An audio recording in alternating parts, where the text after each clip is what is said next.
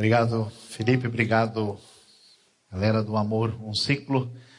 Você é muito bem-vindo aqui na Igreja Batista Nações Unidas. Nós tivemos aí uma uh, jornada uh, desde o começo de fevereiro, uma jornada voltada para a nossa reflexão sobre espiritualidade e focalizando em como é que a espiritualidade ela se desdobra uh, em serviço. E então nós vamos começar a nossa reflexão de hoje, e até porque nós vamos ter um convidado especial da, do Paraguai, onde a nossa igreja tem apoiado no seu trabalho missionário de vários lugares. Mas vamos lá, pensando sobre chamados para a missão ou para a obra missionária, refletindo sobre o chamado de Deus. Se tem uma coisa que eu já ouvi na vida tantas vezes, essa expressão chamado.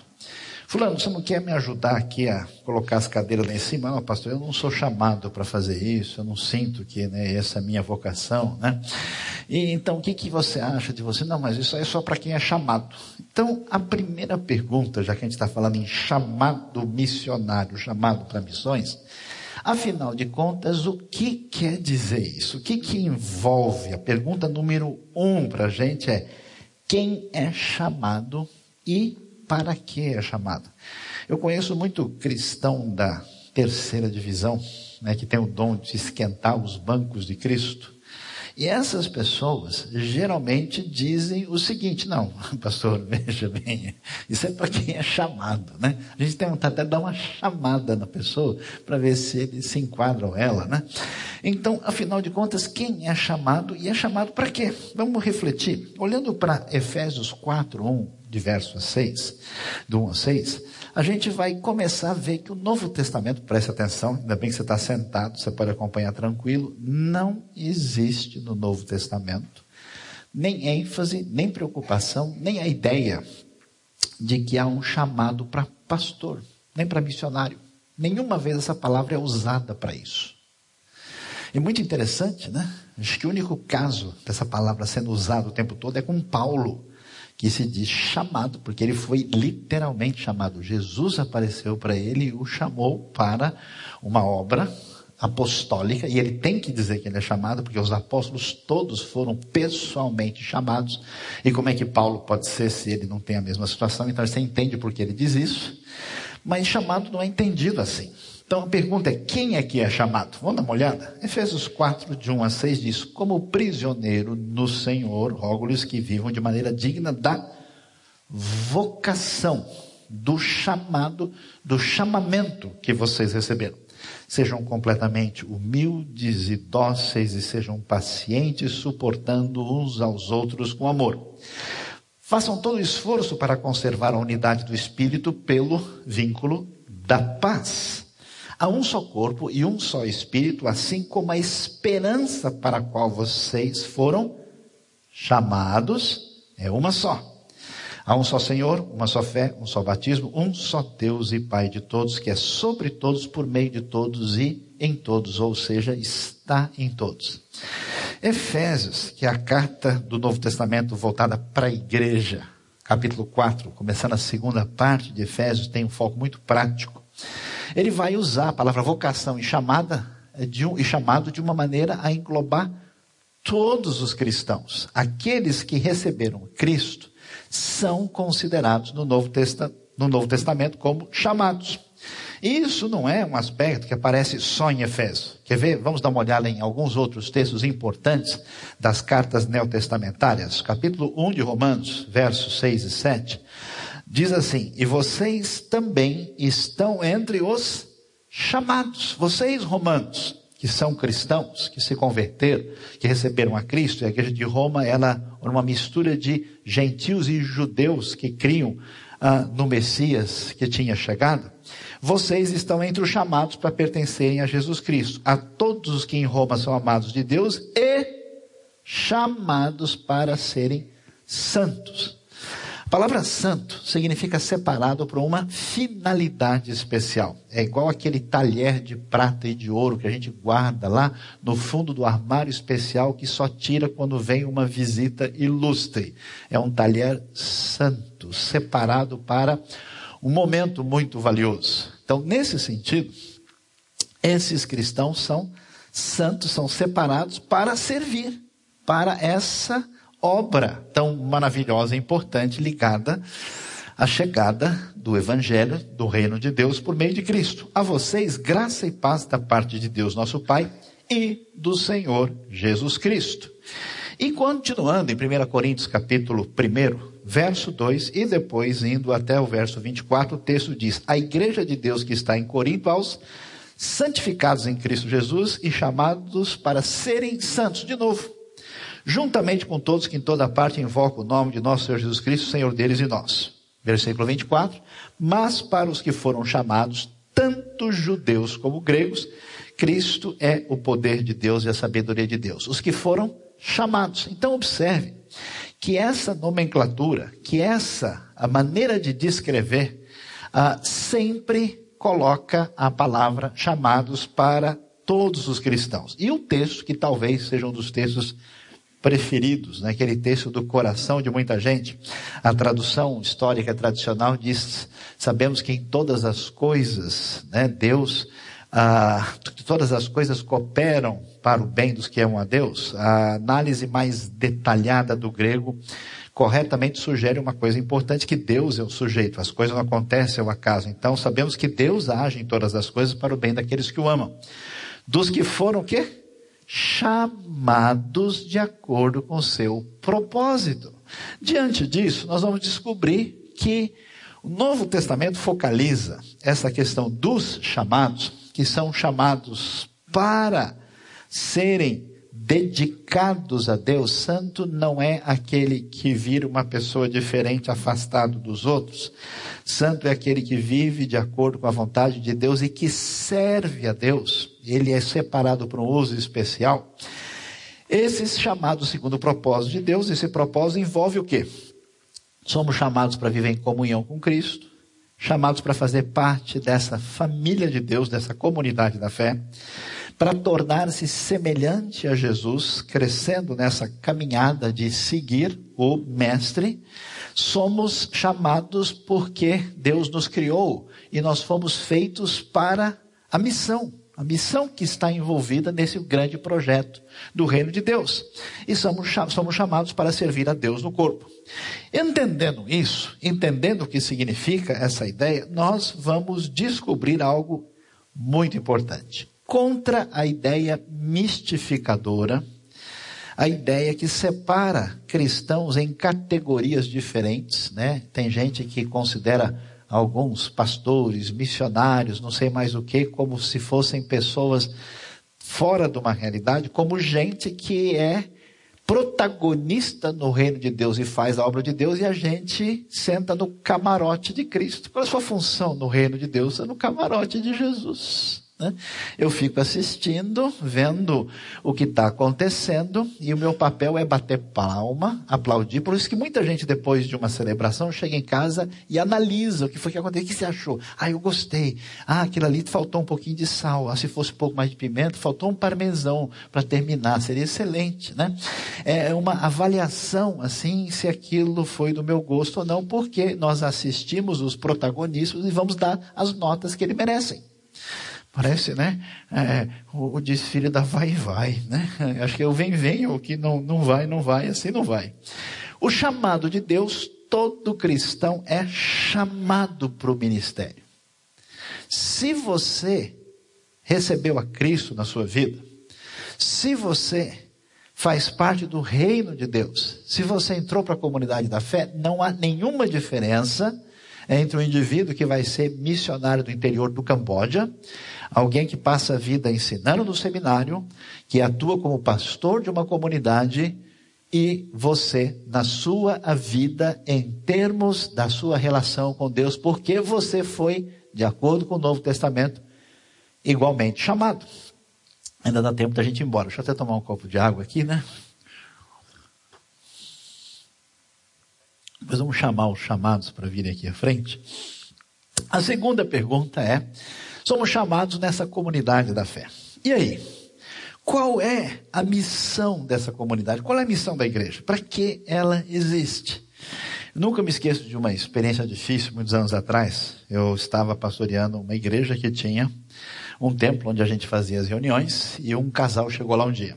E eles pediram para usar o templo para poder fazer cerimônia de casamento. Aí eu perguntei, mas qual é a sua confissão de fé? Não, eu não acredito em nada. A outra pessoa também não acreditava em nada. Eu achei interessante, né? E perguntei, mas por que é que vocês querem fazer uma cerimônia aqui? Não, porque a gente acha bonito, gostou aí do, do cenário, do templo, então a gente quer usar. Eu falei, olha, a gente, é, é, é, o templo pertence à comunidade, né? Existe um estatuto, existe uma decisão, uma votação, e a gente não aluga ah, o templo para finalidades outras que não têm a ver com os objetivos da comunidade. Então a gente não tem como fazer isso. A pessoa, ah, os dois ficaram muito chateados, e uma deles, uma das pessoas, se levantou brava e disse: para que que serve a igreja se quando a gente precisa dela, ela não pode ajudar em nada? E aquilo ficou na minha cabeça, pelo menos uns bons dias. Falei, caramba, a percepção de uma pessoa é, esse pessoal está aí não serve para nada. Para que que serve a igreja?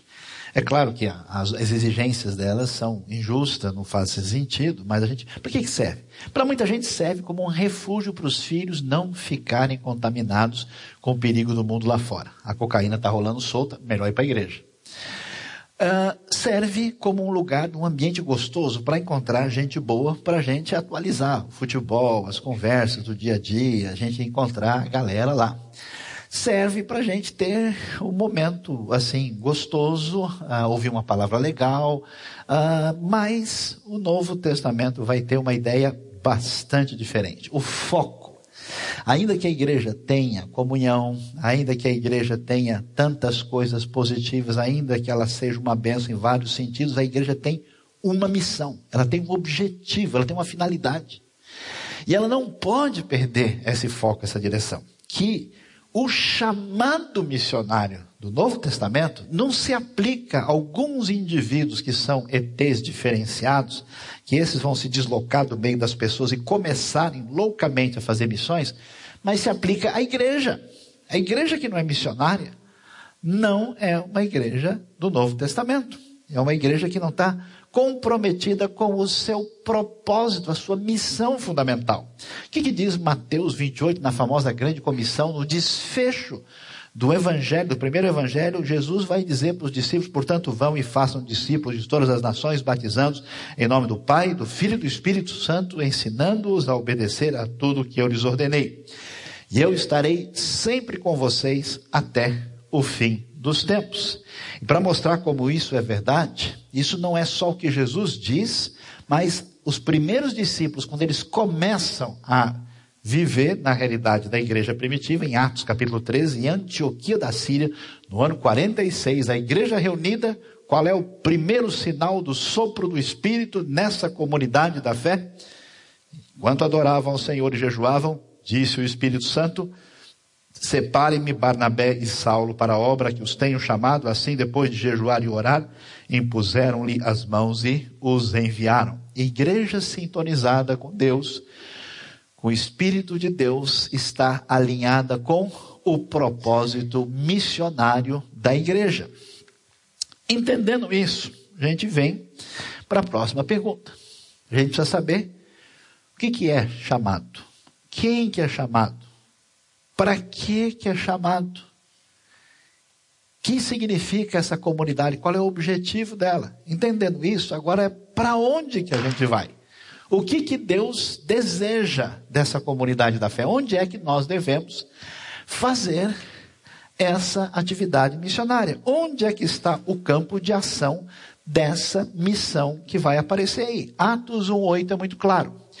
Quando Jesus deixa a orientação para a sua comunidade da fé, ele vai dizer que eles não vão ter condição de fazer isso pelo poder e pela força deles, e diz: Mas vocês receberão poder quando o Espírito Santo descer sobre vocês. E serão minhas testemunhas, presta atenção, em Jerusalém, em toda a Judéia e Samaria e até os confins da terra. O que, que Atos 1,8 diz? Que as comunidades cristãs quando surgem nesse movimento de Jesus, elas deviam ter três preocupações. Primeiro, alcançar com o Evangelho as pessoas que estão próximas a nós, a nossa Jerusalém. Eu conheço certas comunidades que estão interessadas em fazer missão lá longe, mas não faz missão aqui perto. Nunca se preocupam em evangelizar a sua Jerusalém. Nós precisamos fazer diferença na IBNU, nas pessoas que estão próximas de nós. Ser missionário, comunidade missionária, é colocar o foco no anúncio dessa mensagem do Evangelho, claramente apresentada na Escritura. Jerusalém Judeia, ou seja, a redondeza que vai além, a nossa realidade da grande São Paulo, ou quem sabe até do estado de São Paulo, pode ser alinhada com essa ideia. Samaria, que era um grupo diferente, que além da realidade judaica, que a gente pode entender que é a nossa realidade de alcançar o Brasil, os lugares diferentes da nossa nação que precisam do Evangelho. E o outro é mais fácil ainda, bem claro, chama-se confins da terra. Então, o foco da obra de Deus envolve, por isso que a nossa denominação, com muita razão, tem o que eles chamam de, nós chamamos de missões estaduais, missões nacionais e missões mundiais, para levar o evangelho de Cristo às pessoas que precisam conhecer a verdade. Agora, como é que a gente anuncia esse evangelho? Esse é um problema sério, complicado, porque algumas pessoas, na tentativa de anunciar o evangelho, mais complica do que ajuda. Estava né? tudo certo, o jeito estava quase recebendo, chegou alguém lá para atrapalhar. Como eu gosto de dizer, e repito, existe no mundo islâmico o xiita e no meio evangélico o chato. Então a coisa complica e fica difícil. Como é que a gente anuncia esse evangelho? Primeiro, vamos ver aí as coisas mais valiosas e importantes que envolvem esse evangelho. O evangelho é a graça de Deus demonstrada a nós por meio de Cristo Jesus. Primeiro, deve ficar claro que o evangelho é salvação em Cristo. A pessoa precisa entender que afastada de Deus ela está e ficará em prejuízo maior. Ela ela recebe claramente o convite de Deus para o arrependimento e voltar-se a Deus para ter os seus pecados perdoados e voltar-se para Deus e receber vida eterna. Isso é importante por quê? Porque no nosso mundo gelatinoso, sem referências, sem. A gente imagina que se o cara paga um, um caqui para o amigo, ah, de certa forma eu já dei o evangelho para ele, porque o evangelho está cá, aqui, lá, em toda parte, né? Essa não foi legal, né? Então, salvação em Cristo é salvação em Cristo. Nós temos que ter referência clara.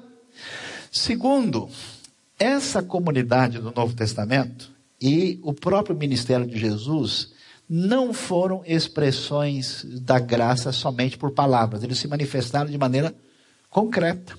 Então é muito interessante a gente observar que Tiago vai dizer o quê? Que a religião verdadeira é visitar né, os órfãos e as viúvas nas suas tribulações, tribulações e afastar-se da corrupção do mundo. A comunidade cristã no primeiro século era reconhecida como um pessoal que não fazia mal a ninguém e que abençoava e ajudava as pessoas. Se nós não tivermos essa sensibilidade, né, porque às vezes a gente acha que se você beneficia os outros, você de alguma forma não está anunciando o evangelho. Pelo contrário, são atos concretos de amor que mostram a graça de verdade. Por isso o evangelho anda junto com misericórdia. E a próxima coisa importante é criatividade. O carro do evangelho tem embreagem, precisa mudar de marcha. Eu conheço gente, é impressionante. A pessoa vai falar no aniversário de criança, vai falar no sepultamento de uma pessoa, vai falar na noite missionária, fala do mesmo jeito. Mas não é possível que a pessoa não percebe a diferença. Paulo quando estava numa sinagoga com judeus, ele sabia muito bem quando se comportar. Quando entrava num templo pagão com gentios, era totalmente diferente. Então, se a gente de fato está interessado em fazer missões, a gente precisa alinhar claramente a mensagem verdadeira com essa graça concreta e com a criatividade necessária para fazer com que a coisa funcione adequadamente, que inclusive é abrir mão das nossas próprias pretensões e interesses pessoais e particulares. E é interessante, o que, que Deus faz com essa igreja primitiva? Não só ela é ensinada que o caminho da igreja é para a porta de fora, Não só ela é ensinada que a sua postura deve ser missionária, mas quando a igreja pega a mole, Deus usa um método maravilhoso que funciona arruma uma perseguiçãozinha, em Atos 8, verso 1, diz que todos que saíram perseguidos saíram anunciando o evangelho por toda parte. Olha que maravilha, olha que coisa mais linda e especial que nos aguarda, né? é, que é claramente apresentado no evangelho. Igreja é igreja para quem está do lado de fora. É tão interessante como essa graça de Deus concreta abre a porta do coração das pessoas especialmente nos nossos dias. Veja Mateus 25, quando o Novo Testamento está falando da separação entre os bodes e ovelhas, e aqueles que são chamados de justos estão diante do Senhor, e eles respondem: Senhor, quando foi que te vimos com fome, te demos de comer, com sede, te demos de beber? Quando te vimos como estrangeiro, te acolhemos ou necessitado de roupas, te vestimos? Quando te vimos enfermo ou preso e fomos te visitar? O rei responderá: Digo-lhes a verdade, o que vocês fizeram a algum dos meus menores irmãos, a mim o fizeram. A graça, essa atitude amorosa, essa atitude de benevolência e bondade é fundamental no anúncio do Evangelho. Muito bem, está todo mundo tranquilo, feliz da vida. Amém, pastor, que bênção, oh, glória. Entendi, chamado. A igreja. Olha só como anunciar. Olha, vou, vou pegar o caderno, fazer a aula, vou até decorar e encapar depois. Agora vem a parte mais séria nesse processo. O que é que você vai fazer? Qual é o meu papel na missão? O que é que eu devo fazer nesse processo, nesse projeto? Porque a proposta do Evangelho é que todo mundo é chamado chamado para servir, chamado para ser bênção dentro do reino. Então, qual é o meu caminho? O que, que eu devo fazer? Vamos dar uma olhada? Primeira coisa fundamental, importante, que a gente precisa considerar é envolvimento. Há uma doença nos nossos dias de pessoas que estão machucadas, pessoas decepcionadas na sua trajetória pessoal, que foram machucadas por líderes ou por outros cristãos ou por problemas na sua vida, com desencontros consigo mesmo, decepcionados às vezes consigo, e que nessa brincadeira estão dizendo, não, eu não estou no nível dos chamados, então eu vou ficar tocando bola aqui atrás, segurando zero a zero, e quem sabe dar o apito final, pelo menos para o céu eu vou. Tá bom demais. Não, não funciona assim. Então, se você é chamado para servir, a primeira coisa que você deve ouvir, se for o seu caso, saia do anonimato e da sua zona de conforto da sua postura de quem não tem compromisso e envolvimento com o reino de Deus, que é o mero espectador da arquibancada do camarote. Envolva-se nos projetos do reino. Deus quer o seu envolvimento efetivo para fazer diferença. Como é que isso deve funcionar? Aí que vem a questão em si. Chamado é para todo mundo, mas onde você vai chamar? Onde você vai trabalhar? Como é que seu chamado, que é geral, se concretiza objetivamente? Busque a direção de Deus para a sua vida. Essa direção se dá por meio das circunstâncias. Deus pode até providenciar circunstâncias sobrenaturais e fora da realidade. Deus pode abrir portas, abrir caminhos. Você nunca terá o controle sobre isso. Funciona na dependência de Deus. Mas isso envolve uma abertura do que está diante de você com uma confirmação interna no seu coração. Busque direção de Deus. Que, que você deve fazer? Primeira coisa, ore pelos projetos e contribua. Amém, pastor? Isso aí tranquilo. Tranquilo? Não. Porque as coisas do reino de Deus não funcionam pelo poder humano. As portas se abrem em certas circunstâncias que não tem força humana que faça isso, só a ação da oração. E Deus nos usa para o sustento dessa obra e dessa missão. Eu acho tão interessante isso, porque quando você entende de fato, lê a Bíblia, sabe quem Deus é, parece brincadeira que ele diga, diga para mim, anuncie o Evangelho. Eu? Como assim? Porque é muito óbvio que Deus deveria tirar todo mundo da frente, dá licença que eu vou resolver essa parada. A galera que está pegando pesado, deixa eu dar uma sopradinha aqui, e eles vão virar pó, eu vou resolver isso. Mas por uma razão misteriosa, especial e sublime, extraordinária, Deus resolveu fazer a sua obra e o seu reino por meio das nossas vidas, por meio da sua oração, por meio da sua contribuição. Então a coisa se reveste de um outro significado. Você já imaginou? Você tem o privilégio de fazer parte disso e isso vai redundar para a eternidade. Ofereça ajuda com os dons que você tem. Você tem capacidade, você sabe disso. Você tem coisas que Deus providenciou na sua vida através da sua trajetória histórica que você pode fazer diferença. A sua ajuda que você pode prover. Às vezes eu fico tão ah, impressionado, às vezes comovido, ao perceber que uma atitude e uma postura pequena do dom de alguém atinge e muda o coração de uma pessoa e muda uma vida e abre o caminho completamente. E eu fico impressionado como tantas pessoas com dons e capacidades entra ano, sai ano e a pessoa não faz nenhuma diferença. Porque a gente imagina o quê? Pessoas para oferecerem-se a Deus. Ai, muito sério, só se for um chamado. Meus queridos, eu conheço gente especialista em finanças, especialistas em administração, especialistas em aconselhamento, em várias áreas que nunca conheceram muita coisa de teologia e que estão fazendo diferença na obra de Deus. A Rádio Transmundial tem um grande transmissor na ilha de Bonaire que manda o evangelho para todo o Caribe, América Latina e América Central e do Sul. É gigante.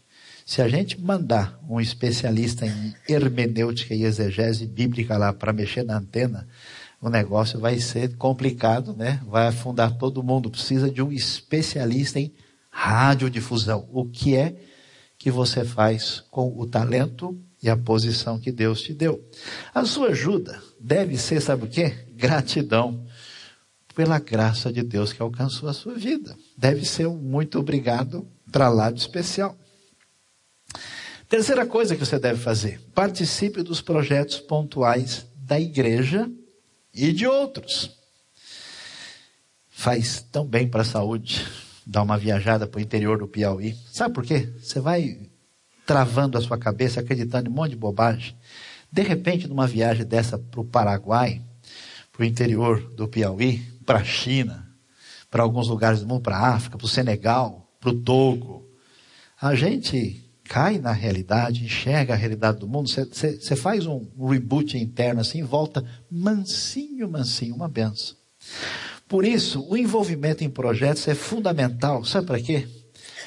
Para sentir a missão no coração. Porque a missão, na cabeça da gente, é mais ou menos igual o arquivo que você baixa né, da internet, o programa, que você faz um download, mas não instala. O coração de muito cristão aí é um, é um HD assim lotado. Tem um mega de espaço lá. E está tudo bichado. Né? Precisa de dois Norton para limpar o coração do cara. Um monte de graveto, sentimento negativo lá. Mas quando você chega perto e sente cheiro de gente e vê a realidade, ó, dá uma. E instala os programas tudo em roda, que é uma beleza, é uma maravilha. Portanto, envolva-se em projetos. Nós temos coisas para 2014 e pode ser aqui e fora da IBNU, porque a IBNU não é o reino de Deus, é uma agência do reino. Se tem uma coisa lá fora legal que vai multiplicar para o reino, amém. A gente quer ver o reino crescer aqui e fora daqui. Isso aqui é importante. E busque de Deus. Se Ele quer você de tempo mais intenso ou de tempo integral. Para algumas pessoas, Deus incomoda e mexe e não para de mexer com essa pessoa enquanto a sua atividade não é uma atividade no reino parcial, mas ela é completa. Pode ser como pastor e missionário, pode ser com algum tipo de outra atividade, e que pode acontecer aqui, em outro estado, outra realidade do Brasil e até nos confins da terra. Nós estamos num momento difícil da história.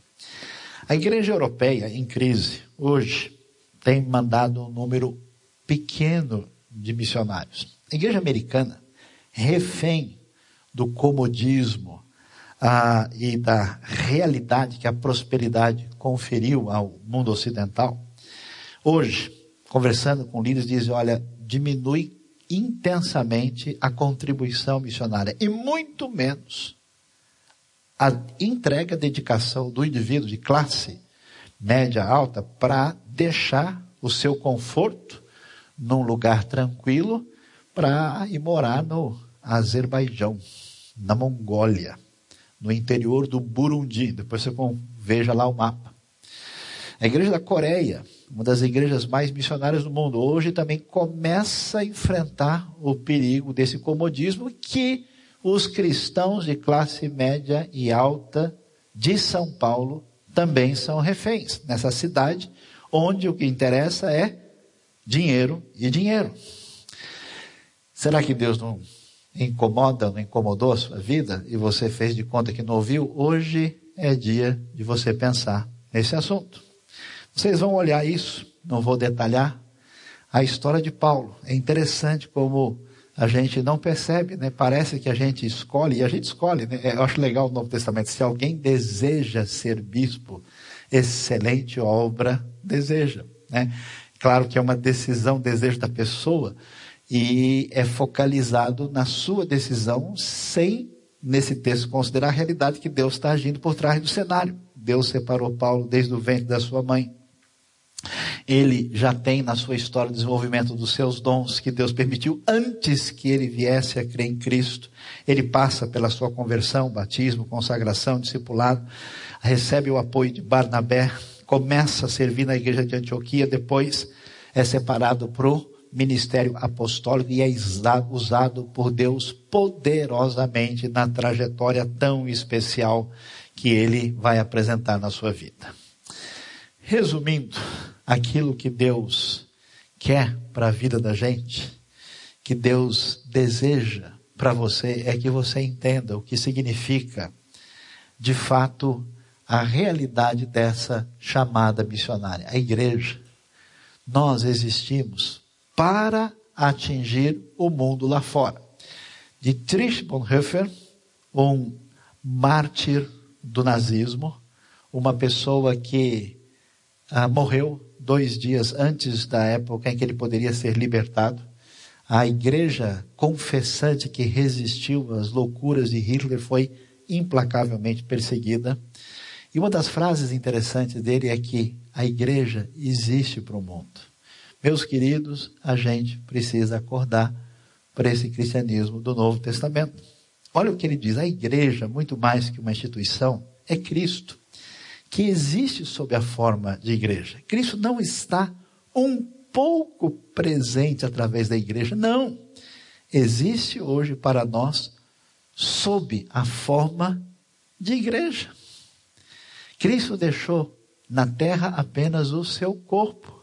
A única maneira de fazer diferença na proposta fisiológica do Novo Testamento é Cristo através da igreja. É este Cristo presente que mexe com a sua vida e a sua vida vai fazer diferença na vida das pessoas. Por isso, nós devemos focalizar na realidade de que temos de ter a igreja em missão. Que igreja é essa em missão? É a igreja quando o descrente tiver primeiro lugar na missão da igreja. Quando isso for o foco nosso, a nossa atenção, nosso objetivo, nosso desejo. Quando a gente é alinhado com essa misericórdia e graça que a gente vê no Novo Testamento, a gente sentir a dor do mundo e partir para a ação. Eu não sei se a gente começa a ouvir um pouquinho de notícias e ver o que está acontecendo na nossa realidade.